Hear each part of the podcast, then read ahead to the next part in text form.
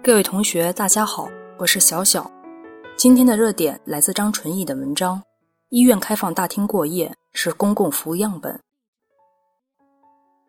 近日，一则医院变成暖心旅社的视频在网上热传。为了给患者家属提供住宿场所，武汉某医院已连续第九年每晚开放医院大厅，供患者家属打地铺。高峰时段有近二百名家属在医院过夜。尽管增加了运营成本，但医院认为此举可以让患者及家属受益。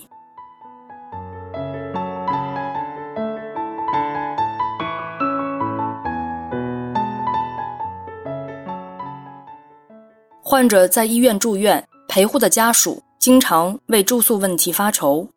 医院病床本就紧张，不可能专门为陪护人员提供床位，到外面旅店住宿。又带来一笔不菲的费用开支，万一病人有突发情况，也无法及时赶到。为了省钱，也便于有个照应，不少家属都甘愿留在医院打游击。走廊里、楼梯间、大门口，到处可以见到倚墙而坐、席地而眠的身影。针对这一现象，武汉亚洲心脏病医院连续多年开放大厅，容纳患者家属过夜。这一暖心举动让人倍感温暖。对于患者家属来说，医院开放大厅过夜的意义不仅在于帮助节省住宿费用，更能够传递出医院的人性化关怀。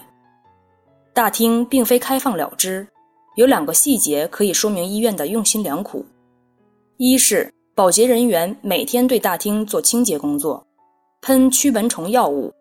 保证患者家属的卫生安全。二是每天会安排一名保安值守，对留宿病人家属进行登记，既是出于患者家属的人身和财产安全的考量，也便于遇到突发事件及时通知家属。这种将心比心、换位思考的做法，必然能够赢得患者家属的共鸣，拉近医患关系。